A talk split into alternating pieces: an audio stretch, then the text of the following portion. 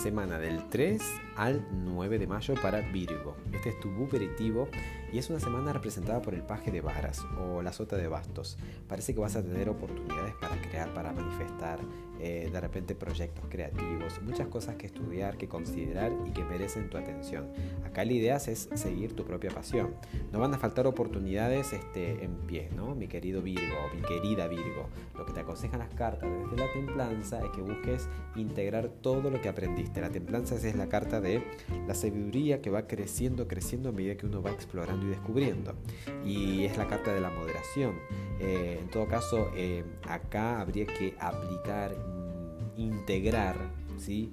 Y sí, eso, integrar, sin caer en extremo, integrar todo lo que aprendiste y hacer un todo. Eh, tratar de manifestar en la realidad algo que resuma todo lo que venís aprendiendo, todo este conocimiento. Por supuesto, algo que te mantenga en eje, que te permita ir para adelante. Eh, de repente es una carta que está conectada a la templanza con Sagitario y me recuerda esto de tener un objetivo, un horizonte, que veas esto como un viaje ¿no? de descubrimiento en el que todavía quedan más cosas por delante, pero que con lo que ya sabes desde el paje de bastos es crear. El bastos es fuego, es creación y el paje es alguien que estudia una opción, la otra.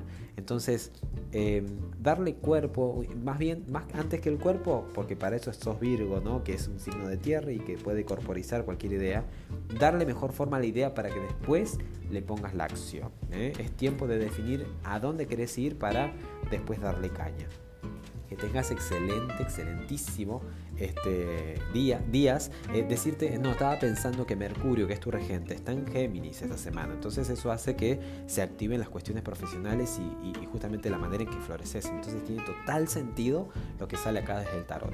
¿eh? Entonces a mover un poquito eh, los engranajes y a definir mejor tus este, sueños, tus ideales, porque es tiempo.